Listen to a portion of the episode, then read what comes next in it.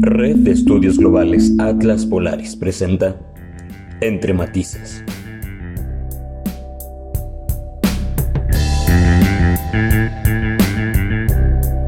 Bienvenidos a otro episodio de Entre Matices. Yo soy Leslie Olivares. Yo soy Camila Barajas. Y en esta ocasión no contaremos con la presencia de nuestro compañero César Efren. Sin embargo, contamos con una invitada muy especial que con su ayuda estaremos platicando justamente sobre el Día Internacional de la Mujer, sobre las ramas del feminismo y de igual manera sobre la mujer en la ciencia. Démosle una bienvenida a la doctora Gabriela González Gabriela González Ortuño es doctora en estudios latinoamericanos por la Universidad Nacional Autónoma de México, tutora en 17 Instituto de Estudios Críticos, profesora del Colegio de Estudios Latinoamericanos en la Facultad de Filosofía y Letras de la UNAM. Ha impartido clases en las licenciaturas en Relaciones Internacionales y Ciencias Políticas y en el posgrado de Estudios Políticos en la FESA Catlán. Ha publicado diversos artículos en revistas y libros especializados en España, Brasil, Ecuador y México con temas relativos a feminismos latinoamericanos, teologías políticas y disidencias sexogenéricas. Es ganadora del concurso de antologías del Consejo Latinoamericano de Ciencias Sociales CLACSO con mujeres intelectuales, feminismo y liberación en América Latina. Es parte del Consejo Académico de la revista Cógnita de la Universidad Autónoma de Tlaxcala. Asimismo, pertenece al Sistema Nacional de Investigadores. Muchas gracias por estar aquí, doctora. Hola, buenas tardes, este, Camila y Leslie. Me da mucho gusto venir a platicar con ustedes. Gracias por la disposición, justamente para hablar sobre este tema que resulta importante justamente para nosotras. Y a pesar de que este episodio está siendo grabado y también va a ser lanzado después del 8 de marzo, esto no significa que ya no sea importante hablar de este tema y por lo tanto justamente pensamos en realizar el episodio en torno al Día Internacional de la Mujer, aprovechando que era el mes en el que se conmemoraba el día. Y justamente para dar inicio a la conversación, nos gustaría empezar hablando sobre el Día Internacional de la Mujer, sobre por qué es importante la conmemoración y porque también es importante distinguir un día de lucha a un día de felicitación, porque son completamente diferentes el uno del otro y el tener este sentido de felicidad, de felicidad es mujer porque naciste mujer, quítate el peso sobre la lucha que se está llevando a cabo. Entonces, no sé si les gustaría mencionar algo al respecto. Claro, este, justo ahorita que, que comentabas esto, yo recordaba que, que, se dice, ¿no? Ahí como, como lema feminista, el 8 de marzo no se celebra, se conmemora, es decir, eh, no se trata de hacer una fiesta, sino de traer a la memoria, de conmemorar, de traer al presente las diversas luchas que ya ocurrieron, porque además eh, no olvidemos que es el Día de la Mujer Trabajadora, debido a este a, estas obreras que murieron en un incendio, pero también eh, funciona como una fecha para recordar que todavía no hay ni equidad, ni paridad, ni igualdad. Eh, no, ah, no nos encontramos eh, en, en, la misma situación que otros sectores, en este caso, este, muchos de los compañeros varones, ¿no? Entonces, las mujeres seguimos teniendo eh, por ahí muchos problemas a afrontar debido, además, esto, esto sí quiero que quede como ahí viene sentado, a un sistema, ¿no? Esto que se llama el sistema patriarcal, eh, que a partir de pensar un binomio de género, es decir, que nosotros solo podemos ser lo mismo que dicen las, este, nuestros cuerpos al nacer y los roles que se le dan socialmente, nada más se queda hasta ahí. Primero, este, se nos parte nada más en dos posibilidades. Después de que se, se parte en hombre y mujer y se determina el rol social para cada uno de, de estos, este, de estos nombramientos, eh, viene también una jerarquización, ¿no? Eh, con la eh, imposición de roles de lo que puede ser una mujer o de lo que puede hacer solamente de un hombre, viene también una jerarquía, porque la sociedad supone que hay eh, trabajos o actividades que se tienen que valorar más unas que otras, ¿no? Este, entonces, esa jerarquía patriarcal es la que coloca a los varones, ya este, si quieren después hablamos un poco más de, varones con ciertas características, eh, blancos, europeos, o, este, que, asumen una idea de blanquitud sobre este, el resto de las mujeres. Y eh, bueno, esto se imbrica con, otras cuestiones de clase, de, de raza, de, bueno, de procesos raciales, de procesos de etnización pero eh, esta diferencia eh, varón-mujer, hombre-mujer, va a ir eh, ordenando la sociedad de tal modo que a nosotras nos van a quitar muchas cosas, ¿no? diferencia, bueno, y, claro, este, también las luchas de las mujeres a lo largo de la historia, que es parte de lo que se conmemora el 8 de marzo, va a estar combatiendo esto, ¿no? No es una lucha que haya nacido ayer, son casi dos siglos de luchas feministas eh, en diferentes frentes, el ciudadano, el, el obrero, el trabajador, eh, desde los pueblos este, racializados, las, las este, compañeras afrofeministas, las feministas indígenas, las feministas musulmanas. Entonces, hay muchos frentes, este, las teólogas feministas, ¿no? Yo, yo hablo mucho a veces de las teólogas feministas, hay muchos frentes para recordar cómo estamos tratando de tener relaciones eh, más equitativas o más parejas, porque, bueno, nuestra capacidad no tendría que estar en duda, ¿no? Más bien lo que, lo que se busca es este, seguir cuestionando ese ordenamiento con el que ya no estamos de acuerdo, ¿no? Este, creo que, que una de las cosas importantes es que eh, es parte de continuar eh, con esta subversión de los roles tradicionales que se nos habían asignado, y que bueno, cada vez que se trata de cambiar un sistema, este sistema presenta resistencias, ¿no? Por eso mucha gente se queda con la idea todavía del rol tradicional y entonces se supone que la mujer nada más es madre y entonces como nada más la mujer es madre, es la mujer más bella de la creación, entonces no se trata de, esa, de ese tipo de festejos más tradicionales, se trata de, de un festejo este, más subversivo, ¿no? En ese sentido. ¿Qué son las teólogas feministas? Ah, las teólogas feministas son las mujeres que se dedican a pensar las cuestiones relacionadas a Dios y a las religiones. Este, pero desde un punto de vista feminista, es decir, eh, lo primero que ellas hacen es cuestionar la idea del Dios Padre, por ejemplo, ¿no? Eh, cuestionan las, este, las jerarquías dentro de las iglesias que también son patriarcales porque ellas no pueden, este, no pueden acceder a algunos cargos en diferentes iglesias, en la católica, pero también en otras iglesias de distintas denominaciones, ¿no? Están, por ejemplo, las mujeres judías, se supone que las mujeres judías no pueden interpretar los textos sagrados, pero hay mujeres que ya lo están haciendo y que están cuestionando esto, ¿no? De repente ya tenemos ahí, este, a rabinas, tenemos a pastoras, eh, y ellas, además de cuestionar la, jerarquía patriarcal, de pensar lo divino o esta idea de Dios eh, que no vaya anudada a la, idea de hombre, porque además, eh, si pensamos todas las personas que asumen alguna religión de corte patriarcal, se asumen imagen y semejanza de esa divinidad, ¿no? Entonces, claro, eso ayuda a, apuntalar la idea de que pues las mujeres somos, eh, en, la lectura tradicional, que somos costilla, que somos compañeras, porque pues Dios era hombre, ¿no? Entonces ellas van a cuestionar esta idea, van a, este, y tienen textos teológicos, filosóficos y políticos muy, este, muy interesantes, ¿no?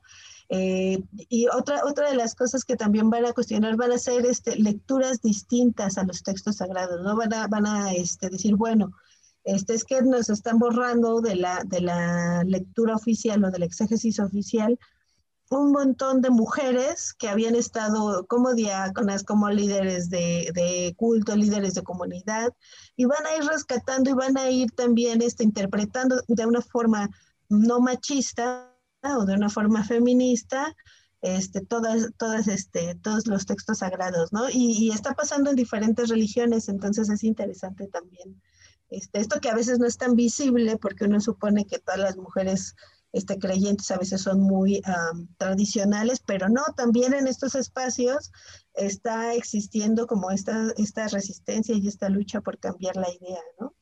Se me hace bien interesante y justamente me acordé de cuando tenía 15 años, eh, tocaron a la puerta de mi casa y yo fui a abrir y eran unas monjitas. Y me preguntaron cuántos años tenía, yo 15. Y me dijeron que si no quería ser esposa de Dios. Y yo, ¿qué? Me dicen, sí, estás en la edad perfecta para ser esposa de Dios. Y yo, ay, no, muchas gracias. Pues la vida este, religiosa no, no es lo mío, pero gracias. Y ese día estuve platicando con mi abuela y le dije que por qué había muchas monjitas, pero no había ninguna, ninguna sacerdota, ningún papa mujer y nada. Y no, pues no me contestó nada. Luego platiqué lo mismo con otras tías y tampoco me dijeron nada. Fue como, pues así es y punto. Y, y fue como algo que me levantó muchas dudas al respecto y pues justamente tiene mucho que ver con la manera en la que es escrita y por quién es escrita todo, todos estos mandamientos y, y demás. Sí, fíjate que, que, ahorita que te escucho, hay una, este, en el Instituto de Investigaciones, es el ISUE de la UNAM, eh, tienen un proyecto bien bonito que se llama Escritos de Mujeres del, de los siglos XVI y XVII, que, que rescata escritos de monjas. Entonces ahí se ve también que de repente había revueltas de monjas contra cosas que los sacerdotes o la jerarquía católica les querían poner.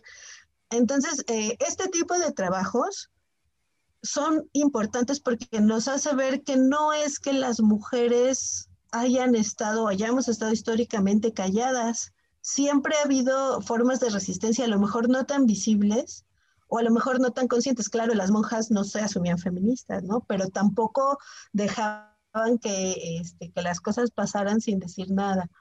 Eh, está ahí la cuestión de la jerarquía masculina, que, por supuesto pesaba, pero también las mujeres tenían este, agencia y tenían organización. Entonces, este, este tipo de, de, a, mí, a mí también una de las cosas que me gusta mucho este tipo de ejemplos es que nos hacen ver que desde los lugares menos pensados, hay también este, subversión al orden patriarcal, ¿no?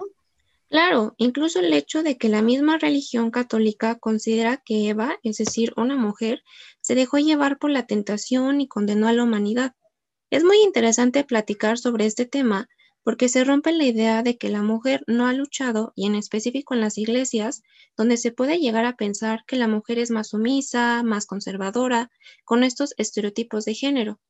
También me gustaría agregar que hablar de feminismo no es solamente hablar de género, es decir, sobre la mujer, sino que también nos atraviesan otros aspectos, como usted hablaba, sobre la raza, la clase social, lo cual conlleva que se creen diferentes ramas del feminismo, porque obviamente uno al verlo de su perspectiva va a luchar por su realidad, porque es complicado entender o comprender la realidad de otra persona, en este caso el de una mujer pero que esto no significa que estas otras realidades no existan. Estaba investigando sobre las otras ramas del feminismo que han ido surgiendo porque mujeres no se sentían identificadas en este feminismo liberal, blanco y occidental, pero que consideraban que también estaban luchando. Justamente dentro de la REGAP estábamos tocando el tema del feminismo negro y se me hizo interesante cómo las mujeres negras implementaban la idea de raza y de clase social porque no se veían identificadas en el feminismo liberal. Esta idea también me lleva a considerar la pregunta que he escuchado, ¿por qué luchan por diferentes cosas? Pues porque somos mujeres y esto no significa que vamos a vivir de la misma manera y tener las mismas ideas. Al final de cuentas es un mundo de ideas y esto no significa que estemos luchando exactamente por lo mismo. Sí, este, hay incluso hasta un debate de si es un feminismo con ramas o son distintos feminismos, ¿no? Eh, justamente el, el 8 eh, estaba en, otro, en un programa de radio y, y ahí conversábamos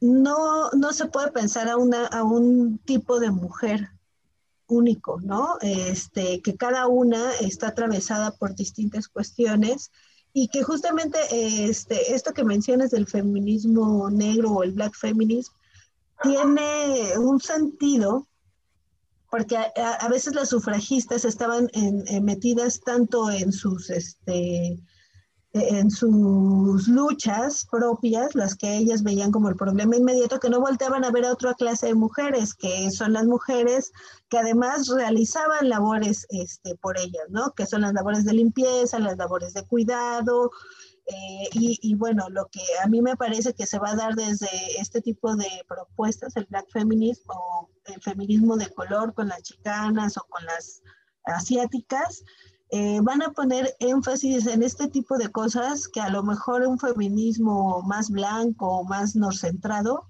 no va a haber, ¿no? Este, ¿Quiénes son las que permiten que se reproduzca la vida cotidiana, las que permiten que los trabajadores estén en condiciones de ir a trabajar, que estén comidos, que tengan ropa, bla? Son este, muy, en su mayoría las mujeres racializadas o las mujeres este, de color o las mujeres del sur global, ¿no?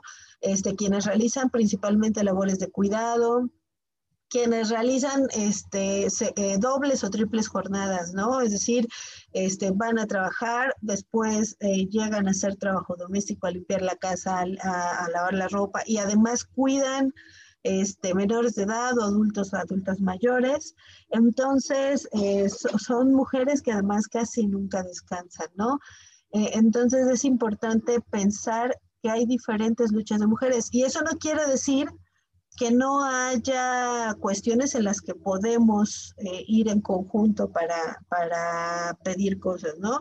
Por supuesto, hay derechos en donde vamos a estar este, peleando eh, brazo con brazo a pesar de las diferencias que pueda haber entre los distintos feminismos.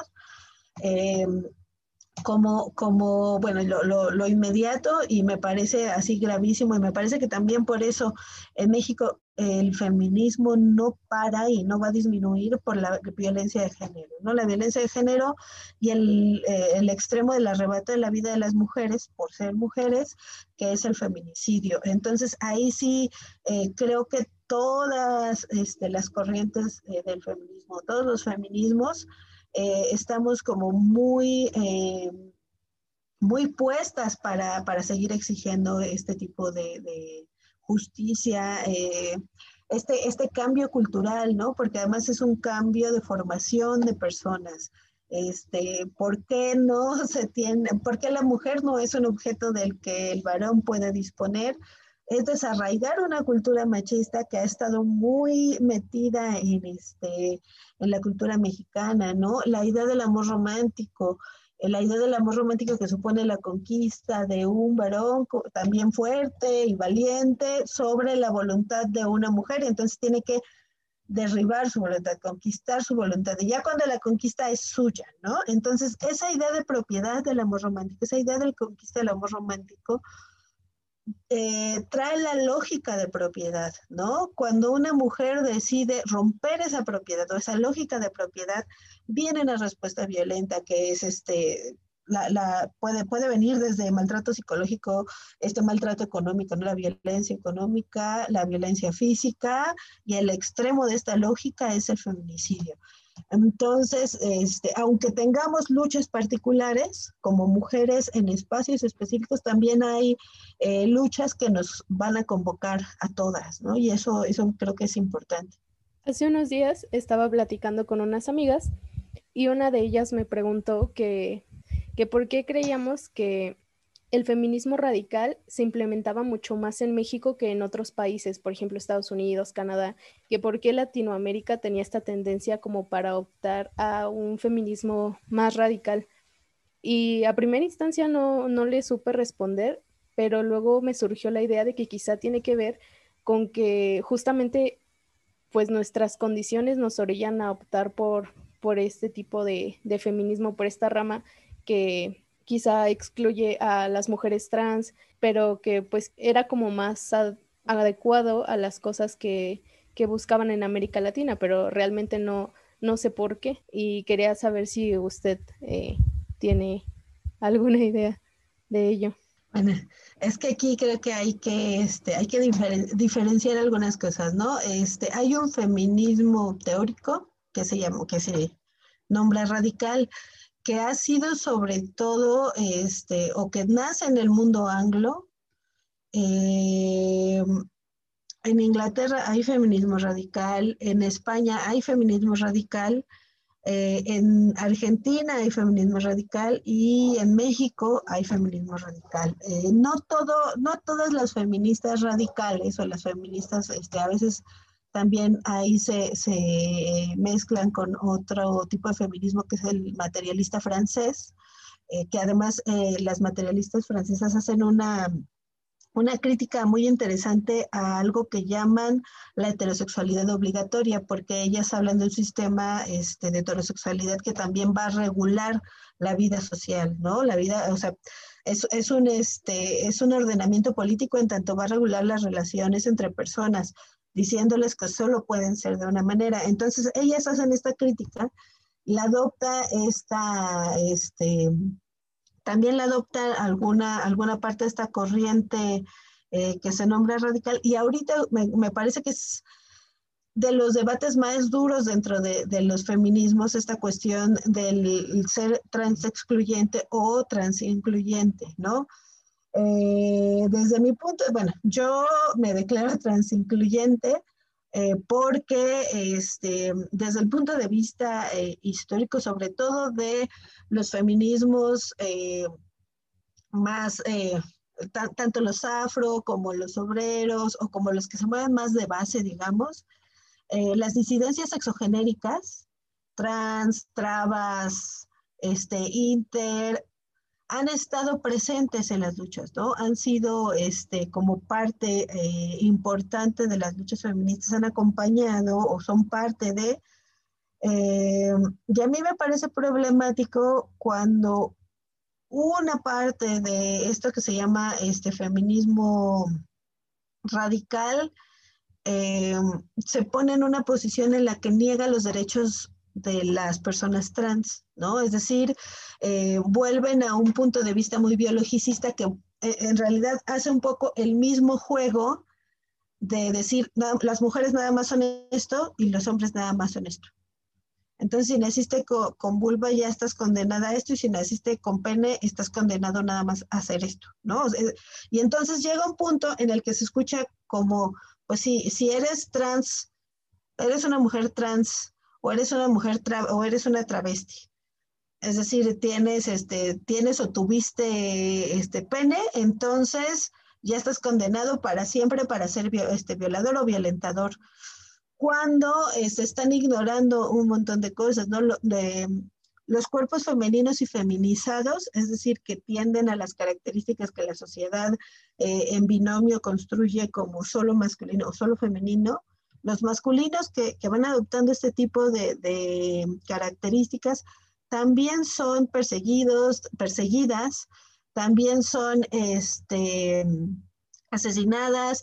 el promedio de vida de las mujeres trans es de 40 años, es decir, es súper bajo, ¿no? La cantidad de transfeminicidios también es muy alta. Eh, entonces a mí me parece este, un poco problemático eh, defender otra vez a cabalidad el binomio de género, ¿no? Solo las mujeres solo somos esto y los hombres solo somos esto. Por otro lado, también está la cuestión de las relaciones con varones, ¿no?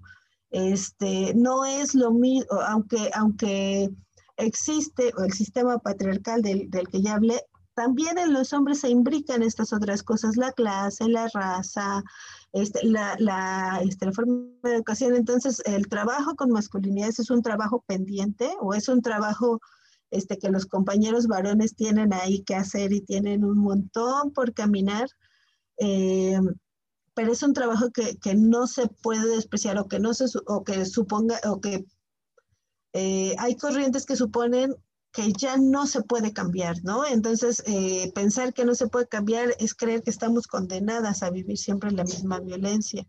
Por eso, este, de repente, eh, a mí me parece que hay que matizar algunas de las cosas. Y luego, por otro lado, está este, el anarcofeminismo, que, que luego se confunde con el radical cuando, este, cuando se realizan estas protestas muy llamativas, ¿no?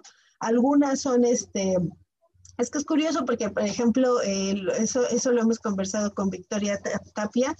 Este, la, eh, ella tiene una revista que se llama Lengua Azul y justamente ella hizo una entrevista a Resistencia Queer, que son un grupo de, de mujeres, ¿no? De mujeres este, trans. Y eh, ellas narran cómo esta um, protesta con glitter, que se hizo muy famosa cuando se rompió también el Metrobús, todo esto, cuando surgió el, este, eh, el glitter sobre Harfus, que es el jefe de la policía, fueron mujeres trans las que, las que lo bañaron de glitter, pero ellas no dijeron, no fuimos nosotras trans, ¿no? O sea, fue, es va a ser un símbolo del feminismo adelante, que sea un símbolo del feminismo mexicano, ¿no? Este, es decir, están ahí, acompañan las luchas, también tienen este, posturas o formas de protesta muy directas, muy radicales. También, este, ahora que, que es, este, en las protestas la reinota, ¿no? La famosa reinota que, que, este, que regresó la, la, el gas lacrimógeno, ella es transincluyente, ¿no? Este, entonces, eh, y también está en, este, en primera línea y también tiene acción directa y fue la más valiente de las personas que estuvo hasta adelante en la protesta. Y, y a lo que voy con esto es, este, hay muchas eh, formas de protesta en las que estamos juntas, este, mujeres cis, mujeres trans, y no necesariamente, y que también se realizan acciones radicales, acciones de primera línea o estas compañeras este, anarquistas. Eh, y a veces esta cuestión de, de ser trans, eh, transexcluyente se queda en, en, solo unos pequeños grupos, ¿no? Pero también esos grupos tienen la capacidad de, de tener como una repercusión eh, en redes sobre todo, como muy profunda, ¿no? Entonces de repente parece que el feminismo tiende al, al, al, al transexcluyentismo cuando no necesariamente es así.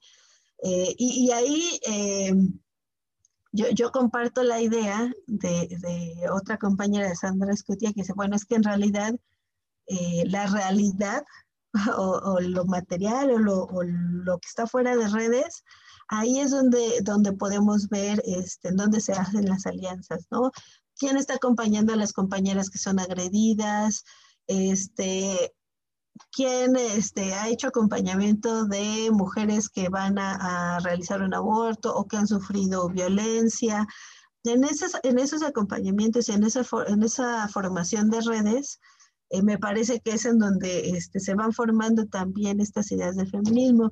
Y luego, otra cosa que a mí me preocupa de la cuestión del, de lo trans excluyente, o, o, lo, este, incluso lo transfóbico, es cuando ya están empatadísimas con agendas de la derecha más recalcitrante, ¿no? Es decir, la derecha que justamente dice que las mujeres solo son este, máquinas de hijos este, y que no puede haber nada más que hombre y mujer y unidos este, en casamiento y que así se tiene que reproducir la sociedad. Entonces, eh, es, estos grupos de ultraderecha de repente rozan mucho con estos otros, este, estos otros eh, discursos de, de feminismos trans excluyentes. Y a mí eso en realidad es lo que me preocupa, porque este, estamos viniendo de luchas históricas conjuntas, estamos viniendo este, de cuestionamientos a lo que qué significa ser hombre, qué significa ser mujer. Ya no queremos que ser hombre sea lo que siempre ha significado, necesitamos hombres distintos. Este, nosotras hemos venido trabajando durante dos siglos, educándonos entre nosotras y pensando qué es lo que sí queremos y qué es lo que no queremos ser, ¿no? Ya no queremos ser las pasivas, este, que nada más se dedican a cuidar, a estar ahí adentro observando.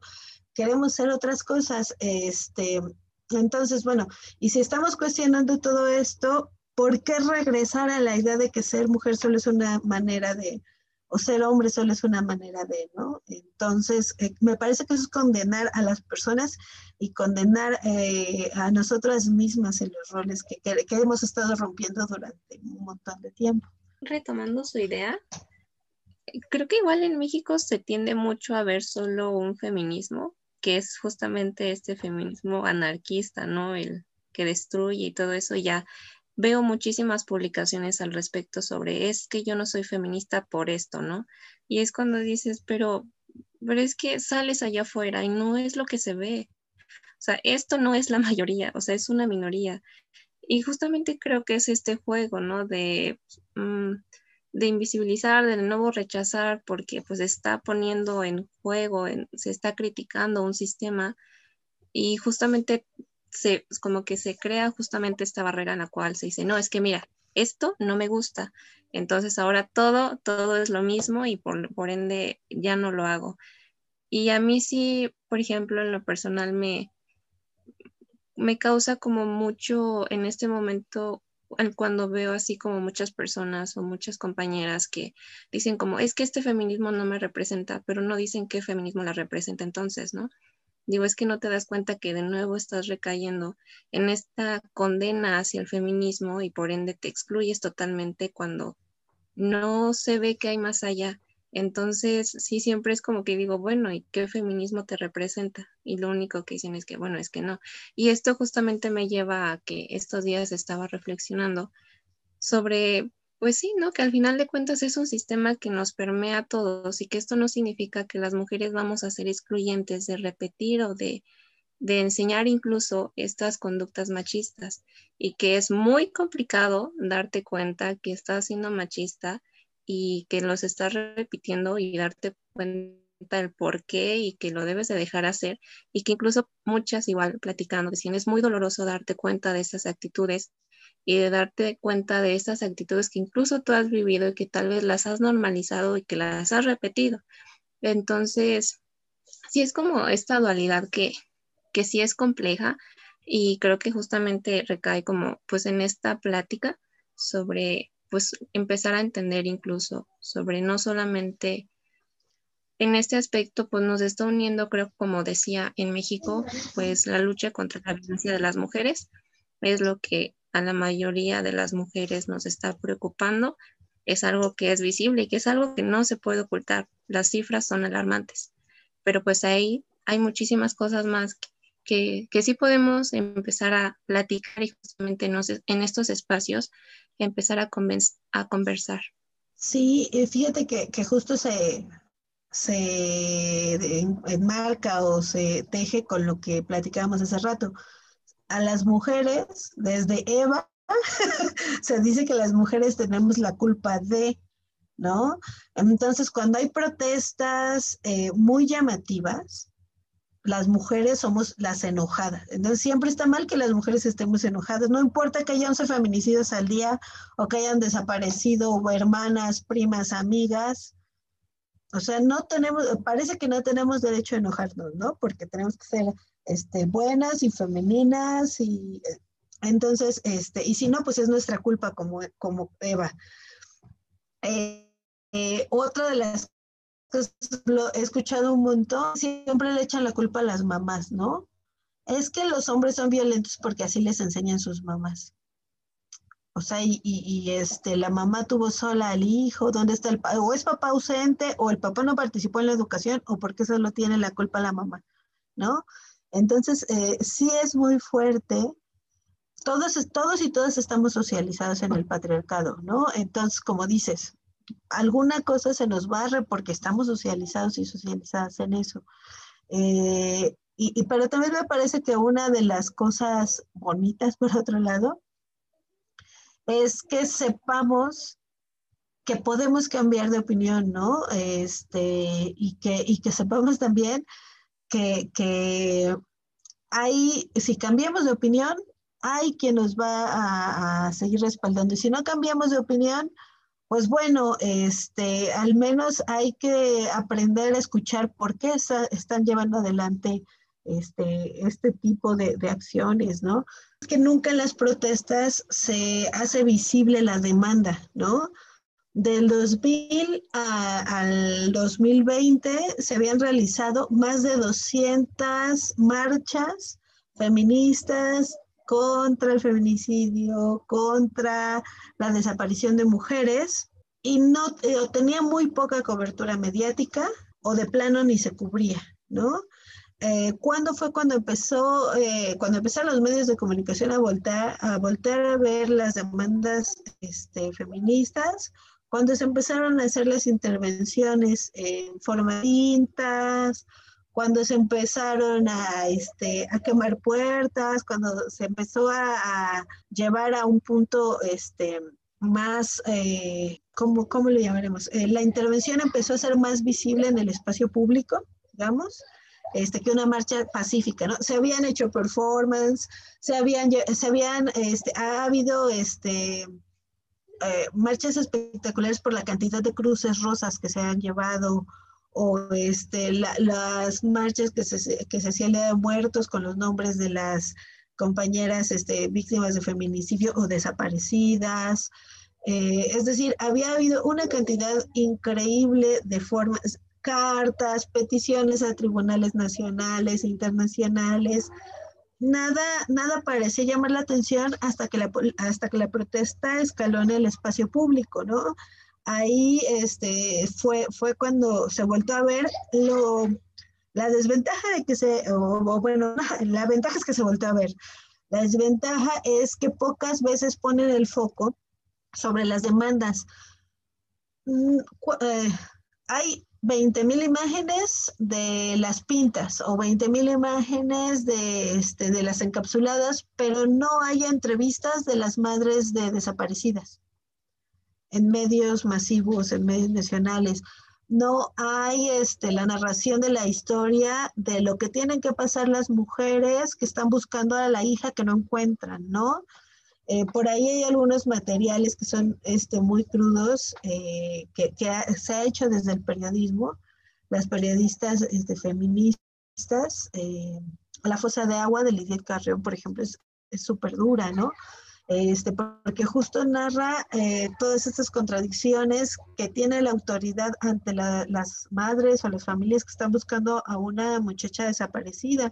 Entonces, pues llegas al Ministerio Público, te mandan a otro lado, eh, te mandan a reconocer un cuerpo de alguien que ni siquiera tenía las características. Hay un montón de problemas y nunca se pone el foco sobre eso, ¿no? Este, pocas veces se habla de la hazaña con la que se llevan a cabo los feminicidios. Cuando eran notas rojas se narraba, pero ya que es feminicidio, ya este, se anula este, el nivel de crueldad, se les olvida que hay un nivel de crueldad. Eh, otro de los argumentos, por ejemplo, que siempre usan quienes descalifican a las protestas es a los hombres también nos matan. Sí, pero ahí hay dos atenuantes. Una, que los hombres son los que matan a hombres, eh, estadísticamente, ¿no? Claro, hay mujeres que cometen este, asesinatos, pero son la minoría comparada con, con varones. Y la otra es la forma en la que se asesina. Eh, a, los, a los varones se les asesina con relativa mm, rapidez, digamos. Claro, este, ningún asesinato es deseable, eh, a, mí me parece que todas las vidas deben ser dignificadas, pero este, es diferente que te den un balazo a que te den 80 puñaladas, ¿no? A que te arranquen la piel o a que, a, que, a que este, a, las mujeres les quiten el cabello. Eh, está el caso de, de, esta chica a la que presuntamente asesinó el skate muy famoso, eh, ¿Cómo encontraron su cuerpo? Lo encontraron en una tina sin pechos, es decir, ya había sido cercenada. Eh, le abrían al agua muy caliente, el cuerpo estaba este, súper em, eh, descompuesto y, e hinchado. Son niveles de violencia, son niveles de crueldad que no se presentan en otro tipo de casos, ¿no? Ahora, se ha protestado con flores, se ha protestado con cruces, se ha protestado con baile, nada funciona, ¿no? Este, y es muy fácil decir esas locas que van a pintar nuestros edificios o que van a quemar las puertas o que van a molestar a cabecita de algodón, porque además socialmente las mujeres enojadas son muy mal vistas, ¿no? Siempre tenemos que moderarnos, pero si está pasando esto, cuando fue la ola de desaparición de, mujeres jóvenes en el metro, ¿no? O sea, ¿cómo vamos a mandar a nuestras muchachas al metro? Primero, debería ser algo que se hace todos los días sin ninguna molestia de ningún tipo. Eh, por desgracia, está normalizado el acoso, está normalizada la violencia de varones y ahora se llega al extremo de la desaparición, ¿no? No se puede estar enojada por eso. Es que tienen que levantar la demanda y el proceso. Se levantan. No hay respuesta. ¿Qué queda? A mí me parece que, que a lo mejor este, esos extremos de no aprender a escuchar a las madres, de no aprender a escuchar a las familias, ¿no? De, de estas personas, este, de no alcanzar incluso un nivel de empatía de, de la desesperación que puede ocurrir, eh, es lo que, lo que va a mantener este, estas protestas este, en escalada, ¿no? Yo, yo no veo una respuesta pronta, por, este, por, por los gobiernos anteriores no hubo, por este teníamos un poco más de esperanza, pero parece que se ve lejos también. Entonces, este, yo, no, yo creo que, que eh, va a seguir siendo lo, que va a, a, escalar en este, en este movimiento. Y también creo que por otro lado, que es lo que a, a mí también me gusta recordar, que estamos enojadas, que no queremos que, que sigan matando, desapareciendo, desapareciendo mujeres, pero por otro lado, también este, somos las personas que, que paradójicamente, si lo, quieren ver así, le apostamos mucho al acompañamiento, ¿no? A, este, a la ternura, al estar ahí este, apoyando a las otras, porque justamente sabemos que las cuestiones estructurales son pesadas, no van a cambiar rápido. Entonces, a mí, a mí me ha tocado ver en muchos grupos, ¿no? Hay una compañera que tuvo un problema con unos policías en la calle, ¿quién la acompaña? Las, las mujeres que están en la zona van a acompañarla, ¿no? Oigan, fíjense que esta, que tal persona tuvo que salir huyendo de su casa porque este, su esposo se puso muy mal, siempre hay alguien que ofrece su casa, ¿no? Este, o alguien que, que acompaña a hacer la denuncia. Es decir, frente a esta hostilidad institucional, también está este, esta otra parte de cuidado, de cuidado entre nosotras, ¿no? Y de apoyo entre nosotras. Con mis alumnas, que son este, más o menos de su edad, si no es que de su edad, este, ellas se cuidan, ¿no? Este, ya llegaste, ¿cómo estás? Eh, le gritan al acosador de, de, una, ¿no? Este, están desarrollando estrategias de, de, denuncia a los tenderos, que a mucha gente no le gusta, pero no hay otra forma. Este, se acompañan, ¿no? Ven que suban al, este, al transporte o se acompañan hasta donde pueden o este, llevan el seguimiento de, la aplicación de transporte en la que vayan hemos tenido que desarrollar también esas estrategias de cuidado porque la vida de las otras nos importa, ¿no? Entonces, por un lado sí está esto muy público y muy, este, muy llamativo, que son las pintas o que son las quemas, pero también está este otro lado de, de, este, de estar haciendo las redes cotidianas, ¿no? A las violencias que se enfrentan todos los días. Y creo que eh, a eso también hay que, este, eso también hay que decirlo, eso también hay que hacerlo visible, porque ahí también se están cambiando cosas justamente esta parte de, de, que la gente se moleste tanto por las pintas de los edificios o ese tipo de cosas, siempre leo o escucho la frase, no son las formas. Entonces, ¿cuál? ¿Cuál es la forma? ¿Cómo, cómo vamos a ser escuchadas? ¿Cómo vamos a ser vistas? ¿Cómo vamos a ser respetadas? Y la verdad es que duele un montón ver que mucha gente reacciona así, pero algo que también me gusta de estos movimientos es que he notado que cada vez somos más. Yo inicié en el feminismo por ahí del 2015 y era muy mal visto, muy, muy mal visto. Mis propias compañeras me decían así como de, eso ya no existe, ya tenemos igualdad de género y pues una como está solita, ajá, justamente, no. ya tienes, ya puedes trabajar. Y, y pues una está solita, pues mejor se calla, ¿no? Porque no tienes como un apoyo. Y con el paso de los años me he dado cuenta que eso ha ido incrementando y me pone bien feliz que cada vez las redes de mujeres son más grandes y están más informadas y también he visto un desarrollo en esta parte de la deconstrucción de ellas, como al inicio eh, pues estaban como muy cerradas a estas nuevas ideas y con el paso del tiempo todas hemos ido creciendo y aportándonos entre nosotras, incluso ya adentro de, del feminismo he visto cómo eh, nos hemos ido deconstruyendo para aceptar como estas partes eh, de otras mujeres. Por ejemplo, eh, hace unos años yo veía que estaba un poquito criticada la maternidad y ahorita pues también ya se respeta esta, esta decisión, si una quiere vivir en pareja, si quiere tener hijos, si también quiere optar por una vida tradicional. de igual manera, cuando empezó a ser más aceptado el aborto, de repente surgían chistes de que, ay, mermelada de feto, cosas así. Y también he visto cómo eso se ha ido transformando para ser más empáticas con las mujeres, porque no todas pasan el mismo proceso en, en un aborto. Entonces, me ha gustado mucho cómo estas redes han ido cambiando y expandiéndose y aceptando mucho, muchas más mujeres. Sí, eh, yo creo que, que, una de las bondades del feminismo es su capacidad de autocuestionarse, ¿no?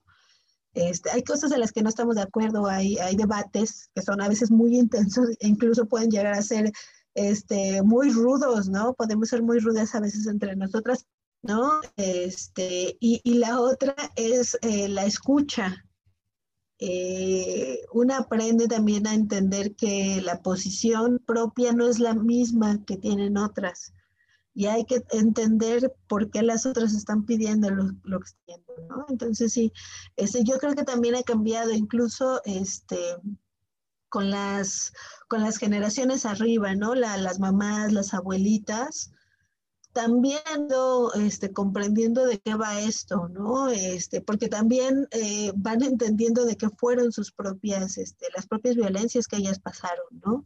Y lo que a ellas les habría gustado hacer o no. Entonces yo, yo creo que esto abre las puertas tanto horizontalmente como este, para, para hablar con nuestras mayores, nuestras ancestras, ¿no? E ir, este, e ir entendiendo también muchas, este, muchas cuestiones propias de la familia, de, de, este, de por qué de repente algunas madres, algunas abuelas se han comportado de distinta forma. Y eso, es empatía con otras mujeres, ¿no? Y, y otra vez es, este, es regresar al quehacer cotidiano. Eh, una de las cosas de, de, también del feminismo o de los feminismos es que es, son corrientes teóricas, sí, son movimientos sociales también y es un quehacer cotidiano y ah, que puede ser hasta incluso conflictivo para con quien es muy duro contra ellos, ¿no? Contra los mismos. Es un quehacer cotidiano y es un este es un estarse repensando. Entonces yo creo que, que eso está, eso está bonito, como dices, Cami. Sí, igual hablando sobre este quehacer cotidiano, el que justamente yo también lo he notado, el cómo poco a poco incluso hay como ya más publicaciones, por ejemplo, en las redes sociales, que creo que pueden ser este espacio, al final de cuentas las redes sociales, Internet te abre el espacio para poder expresar, para poder dar información claro, siempre va a haber como el aspecto malo, pero sí, igual cada vez veo más información al respecto en el que te explican, ¿no? O en el que hay un mito alrededor de algo, ¿no? Y sale una publicación que sale a decir que no, no es así, es de esta manera.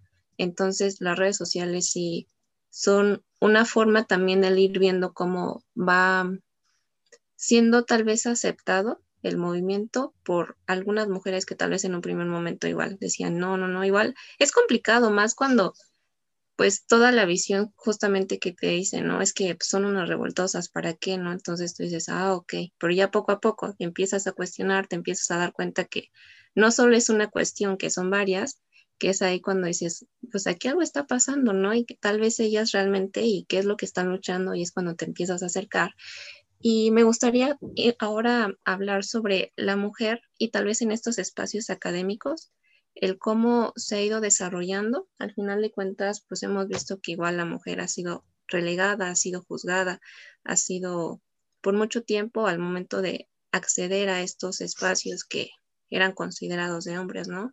Lo que justamente veía hace poco tiempo un video sobre el hecho de las brujas que fueron pues este aspecto de mujeres que conocían, tenían conocimientos más allá y que fueron eh, pues puestos este manto como de, maldad, ¿no? Cuando realmente no era eso. Entonces ahora sí se mm, mm, ahora las mujeres ya se encuentran más en estos aspectos académicos, haciendo ciencia, haciendo publicaciones, investigaciones, pero también veía que es muy complicado también todavía el el estar en estos espacios, el que todavía no hay mujeres, tantas mujeres, ¿no? En estos espacios de la ciencia. Entonces, a usted que es investigadora, ¿no? Que he visto que tiene muchas publicaciones al respecto. Eh, ¿Cómo usted ve este espacio en, este ámbito académico para las mujeres? Incluso cuáles son los retos que todavía existen. Ay, existen un montón. Este, efectivamente, ¿no? La academia no es un espacio neutro, es un espacio también atravesado por el patriarcado. Eh, es un espacio en donde todavía existe mucha homosolidaridad, ¿no? Es decir, mucha solidaridad masculina. Eh, hay, hay algunas personas, algunos compañeros que sí empiezan a cuestionarse y que van este, cuestionando si ese espacio les pertenece y no. Hay otros que, que se dicen este, estudiosos de género o aliados, pero en realidad ocupan espacios este, que, deberían ocupar mujeres. Eh, por ejemplo, el 8 de marzo, ¿no? Este, yo conozco a, me tocó, este, un compañero me dijo, oye, es que me invitaron a un evento, pero voy a declinar porque me parece que no debería ser yo que está ahí, ¿no? Le dije, ah, pues está bien. este, dale la voz a una compañera que sea experta, seguro conoces a una compañera que es experta en eso, entonces invítala. Y por otra parte me tocó ver a otro que, que este, iba a explicar de qué iba el 8 de marzo, ¿no? Cuando en su campo este, hay otras, este, no sé, 15 mujeres que podrían haberlo hecho bien. Entonces, es también un terreno en disputa, ¿no? Es un terreno en disputa eh, tanto en estos espacios eh, de, difusión como en los temas a investigar, ¿no? Ahorita justo este, caminó, a lo mejor en 2015, 2016, no había, o, te metías a estos temas, empezabas a hablar de estos temas o de disidencias exogenéricas, cualquier tema que tuviera que ver eh, con feminismos o de cualquier tipo o con disidencias exogenéricas se, veían mal, ¿no? O sea, éramos ahí raras. Este, y ahorita esa apertura ahí está, este, gracias a, muchas mujeres que han estado este, empujando, ¿no?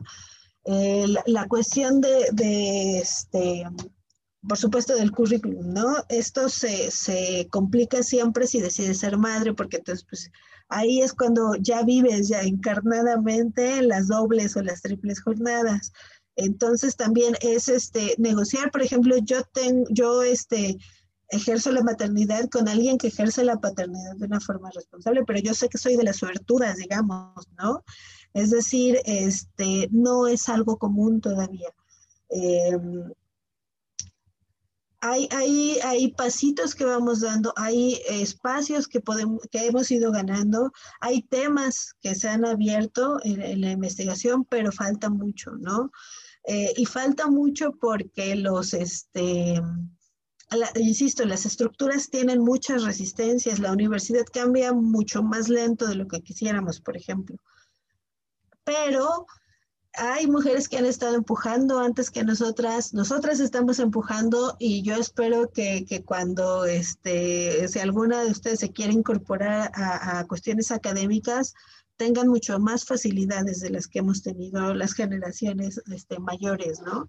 Porque si no, eh, o sea, eh, eh, poder hacer este tipo de actividades es la deuda con las ancestras que lo hicieron y, y vamos por, por más, este, por más espacios es también otro de los espacios en donde eh, se ha obnubilado a las mujeres que, que saben, ¿no? Ha habido científicas, muchas científicas, por ejemplo, en el siglo XX, pero todo ha sido tapado por el, este, por el científico. En el caso, por ejemplo, lo que están haciendo las hack feministas se, se parece mucho a lo que se hace en ciencia, ¿no?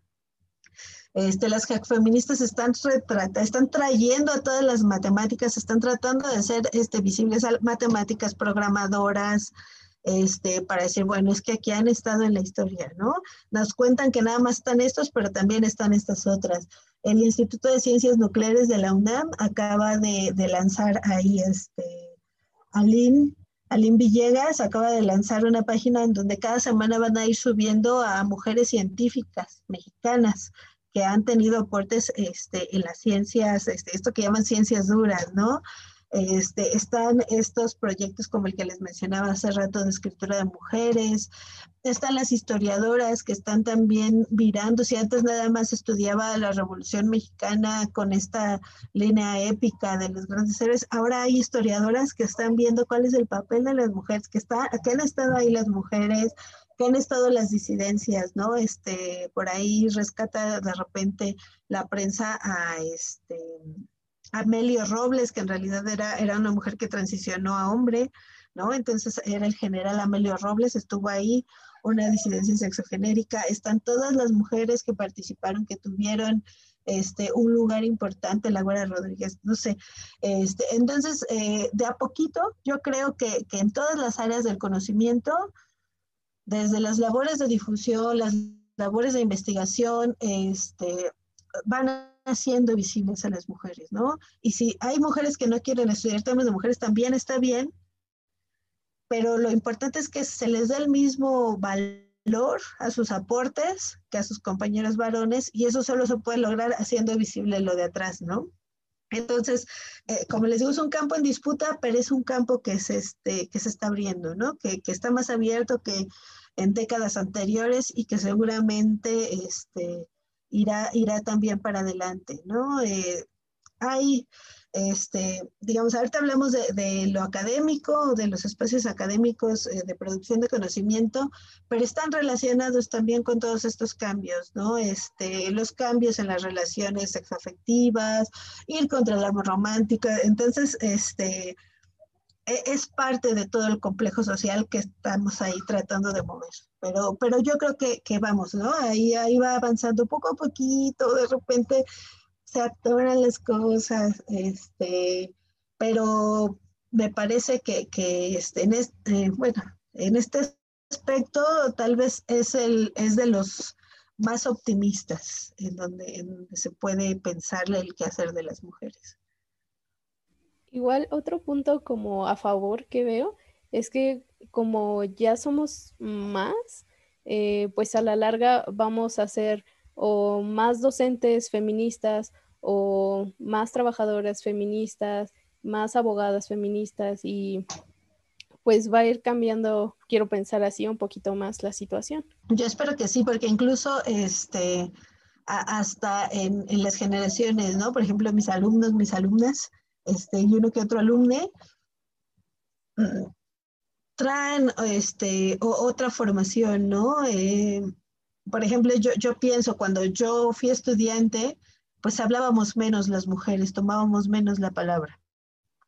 Y ahora las alumnas la toman mucho más. Eh, a, mí, eso me parece importante y me gusta mucho porque eso va, nos ayuda a desarrollar la habilidad de poder expresar este, nuestras ideas en público, ¿no?